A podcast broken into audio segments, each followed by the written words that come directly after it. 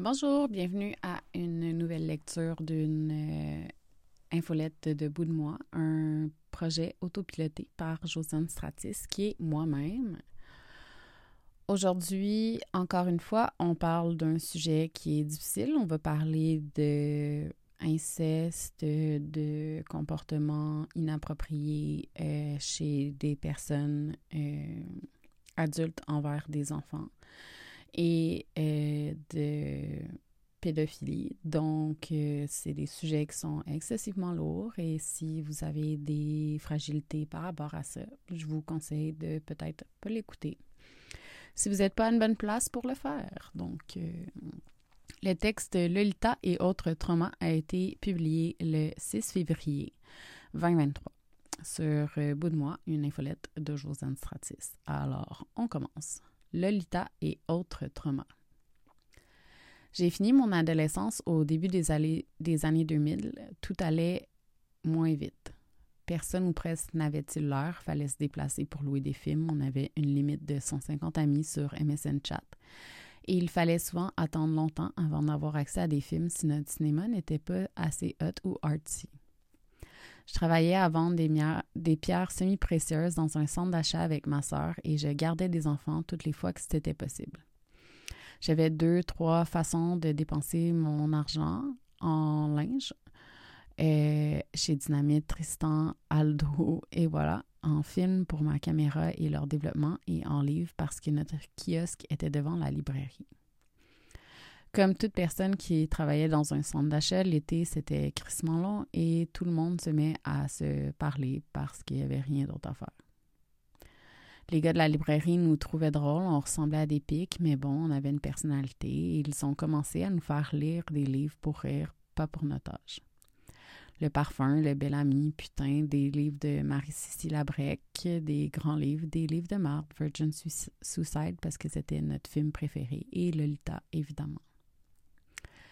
Je pense pas que tu pouvais être euh, assez ascendante euh, dorky sans avoir eu un monsieur plus vieux que toi qui te faisait lire Lolita pour le LOL pour te voir rougir au début des années 2000.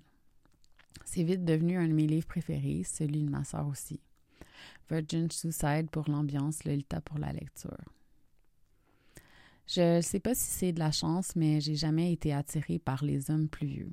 Le plus vieux que je suis allée, c'est 10 ans de plus pour coucher avec un gars une fois ou deux dans ma slutty face de 2022. Mais les gars plus vieux pour vrai me faisaient fuir et avec la longueur de jambes que j'ai, je pouvais fuir rapidement. J'ai toujours aimé les gars un peu plus jeunes, mon sweet spot étant un an scolaire de moins, mais né en 1986, mais je suis pas difficile non plus pour euh, les autres années un petit peu plus jeunes que moi. Euh, mais ça, c'est en fait euh, la majorité de mes relations sérieuses. C'est drôle et potent parce qu'en cinquième année du primaire, on s'est fait changer d'école en octobre parce que mes parents faisaient faillite, qui est une anecdote qui sonne très grecque, et qu'on déménageait. Les profs avaient été remplacés, le prof avait été remplacé par une jeune enseignante et il est revenu je sais pas quand. Il aimait toucher les petites filles, ça nous enrageait. On a organisé un walkout de la classe à un moment. On faisait de l'art dramatique dans la classe pour lui montrer comment il était dégueu. On est allé voir la directrice des dizaines de fois pour en parler. On a écrit à Famille à cœur pour le signaler. Puis rien n'a jamais été fait. Monsieur Gilles est resté là. C'est peut-être là que tout se mélange. Quand on a abusé de toi plus jeune, c'est difficile d'aller chercher ça encore. J'ai pas envie de revivre ce que cette personne m'a fait. Je voulais m'en éloigner le plus possible. Une apparence asexuée, pas de sein, un cerveau nourri avec des binges de littérature, pas de chum, pas tant d'activités autres que le travail. Une prof d'art plastique a couché avec un étudiant de mon âge quand il était en secondaire 5 et qu'elle était prof dans une école de secondaire 1-2. Elle est déménagée, tout le monde le savait que c'était pas correct. Ma lecture de Lolita me montrait le contrôle et l'abus que j'étais pas capable de voir. Je l'ai toujours vu comme une critique, pas une permission de faire la même chose que lui. Je suis jamais tombée en amour avec un de mes profs, que ce soit dans tous les paliers d'école que j'ai fait à tous les âges. J'étais déjà la proie de quelqu'un, il ne restait pas de place pour être contrôlé par une autre personne. Keep this between us. J'ai écouté la série documentaire Keep This Between Us en janvier avec mon chum sous la recommandation de ma sœur. Parce que j'ai écouté tard et que je voulais en parler différemment. La série montre comment il y a un système qui protège les profs qui ont eu des comportements sexuellement inappropriés envers leurs élèves, surtout des filles, surtout des filles intelligentes qu'on décide de briser. Les profs disent qu'elles le cherchent, qu'elles le veulent. L'école veut protéger les petites filles en leur interdisant de porter certaines choses. C'est notre regard qui les sexualise. C'est la culture qui donne cette aura autour des petites filles. C'est le lita qu'on sort encore et toujours quand une fille enfile une jupe courte, une camisole, une robe avec des fleurs, des lunettes en forme de cœur. Il y a le compte Instagram de la Voix des jeunes comptes qui essaie tant bien que mal de mettre de l'avant cette dynamique de pouvoir quand les jeunes sont agressés encore maintenant et qu'on veut, sans qu'on veuille les entendre. C'est inimaginable de penser que c'est ça pour vrai qu'on laisse faire même après MeToo. Le MeToo scolaire, le monde s'en calisse. Dans l'article, j'ai mis un post Instagram qui parle euh, qui, cite en fait un article du Journal de Montréal qui dit Un prof a mis son école de 16 ans enceinte et peut continuer d'enseigner. L'affaire, c'est Kim Chicotte et une fille de TikTok le dit 100 fois mieux que moi. Elle a expliqué en fait 100 fois mieux que moi. à force de vouloir mettre des mots sur des choses, on a détourné des concepts importants et pour que ces choses-là aient du sens pour les personnes qui les vivent vraiment. En lisant le livre Being Lolita de Alison Wood, je me suis rendu compte de comment ces jeunes-là, qui sont groomed par des hommes plus vieux, le sont parce qu'elles sont des outcasts, parce qu'elles sont vues comme des proies et personne n'est là pour les défendre. Ces hommes-là ont un problème, ils ont besoin d'aide. Ils veulent le contrôle, comme c'est bien souvent le cas avec les hommes qui ont une préférence pour les enfants, pour les jeunes adolescentes. À ce sujet, le livre Le berceau des dominations est à l'air. J'ai fait l'exercice d'écouter Lolita, le film fait au début des années 2000.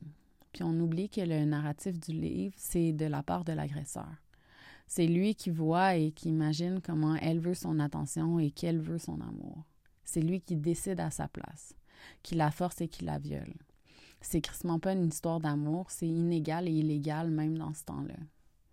Il y a quelque chose dans Lolita qui me dérange encore plus maintenant c'est qu'on la place comme la personne qui mérite ce qui lui arrive parce qu'elle trouve un moyen de tirer avantage de ça à un certain moment. Tort. Ce qui m'amène à ma promesse de vous parler de Tort, le film qui présente la dégringolade d'une chef d'orchestre qui habite à Berlin quand des allégations à son endroit sont diffusées. À la place de voir ça comme une grande messe de l'exploitation des rapports de pouvoir et de la cancel culture, je me suis senti comme mal de ne pas voir ce qu'on m'avait rapporté. J'ai une nouvelle théorie, puis elle est peut-être de la merde, mais j'ai l'impression que notre regard sur les hommes, sur ce que les hommes font subir aux femmes, euh, teinte notre regard sur les femmes qui sont en situation de pouvoir. Une lecture en anglais, comme vous devez vous ennuyer. There's currently a popular argument that books help us to feel empathy, but if they do so, they do it by helping us imagine what that We are the people we are not. C'est une citation de Men Explain Lolita to Me de Rebecca Solnit. En gros, si vous lisez pas l'anglais ou si vous n'avez pas compris ce que je viens juste de dire, c'est qu'il y a un argument populaire qui dit que les livres nous font nous aident à sentir l'empathie, puis que s'ils le font, c'est parce que ça nous aide à nous imaginer des personnes qu'on n'est pas. Le pouvoir des femmes reste en grande partie une illusion. Par ceci, ce que je veux dire, c'est que le vrai pouvoir, c'est pas nous qui l'avons pour de vrai. Même au top de la pyramide, il y a des couches de pouvoir que c'est sur ces femmes qu'on voit pas. Elles sont plus facilement critiquables ou éjectables. Une autre citation en anglais, parce que vous adorez ça. Which is a reminder that literature and art can also help us at help us feel at empathy if it sequester us in the boring old fortress of magnificent me. Men explain Lolita to me. Donc, en gros, ce que ça dit, c'est que il faut aussi se rappeler que la littérature, ça peut nous aider à ne pas ressentir l'empathie parce que ça nous force à nous magnifier nous-mêmes en nous disant qu'on n'est pas cette personne-là. Mon expérience de vie va toujours teinter mon regard sur les choses. C'est sûr, je sais qu'on juge plus facilement une femme avec du caractère parce qu'elle en a. Je sais tout ça. Pas besoin de me faire un dessin. Je veux bien l'articuler, puis je comprends que c'est pas le fun à lire parce que moi-même, je me suis mis dans des situations comme ça dans la vie pour monter, mais souvent, on accepte des choses dans l'espoir de quelque chose qui arrive pas et on peut toujours sacrer notre camp quand on n'est plus capable. Personne part d'un projet qu'il ou elle a fondé par plaisir, je dis ça de même. C'est pour ça que je trouve que la lecture de je trouve que la lecture de Thor comme l'ultime film sur la cancel culture, le pouvoir puis tout ça, ça fonctionne pas vraiment ça reste tellement sur du flou dans un contexte avec des adultes et j'ai l'impression qu'on a la vision du pouvoir des hommes mis sur une femme sans que ça serve à prouver un point. Parce que la ligne est floue, parce que dans la vie aussi, la ligne est floue quand on est des adultes. Ça enlève pas la dureté de tout ou de rien, en fait, mais la perspective est différente quand on parle de vieux versus jeunes. C'est comme si à force de vouloir démanteler le système, on se retrouve à mettre toutes les interactions sous une lunette en particulier. C'est pour ça que le livre Conflict is not abuse est aussi important dans la communauté des personnes contre la cancel culture. Parce que ça met en lumière, parce que ce que ça met en lumière, c'est qu'on pousse nos traumas pas adresser sur des situations qui sont pas de l'abus. Tout le monde est de la merde d'un moment donné dans sa vie je le sais que je suis comme ça depuis que je suis petite, que je me suis mise à défendre les autres parce que moi, je pouvais pas me défendre quand tout ça s'est passé. Ça donne un regard différent, ça donne aussi des, des faiblesses, surtout dans le fait de ne pas percevoir les abus, surtout parce que c'est normal de vivre comme ça pour du monde des fois. Le pouvoir, ça reste quelque chose qu'on donne à quelqu'un quand on est en mesure de comprendre qu'on a toujours le pouvoir de partir aussi. Puis God, c'est tough, je le sais, c'est tellement tough de partir quand on pense qu'on mérite de la, toute la merde qui nous arrive, mais le faire, c'est le meilleur cadeau qu'on peut se faire. Il n'y a rien comme comprendre qu'une personne nous a fait du mal et lui retirer ce pouvoir-là de nous contrôler.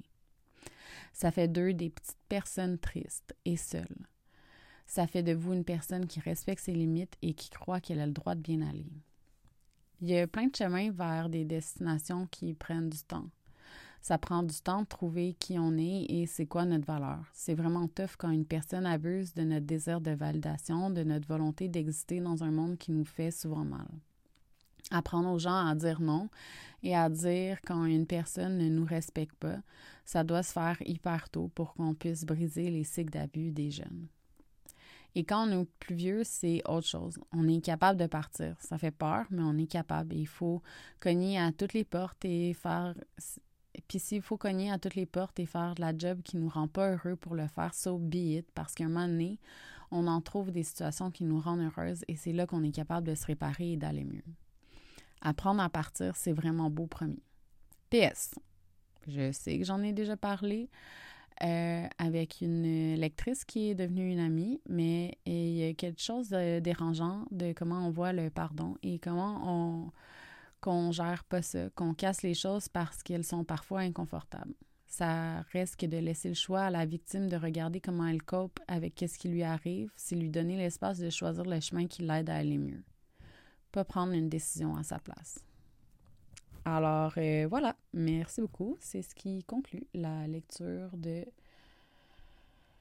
du texte Lolita et autres traumas qui a été publié sur Bout de moi, une infolette autopilotée par Josiane Stratis qui moi-même. Euh, vous pouvez vous abonner soit au podcast, soit vous abonner à l'infolette à josianes.substack.com. Merci, bye bye.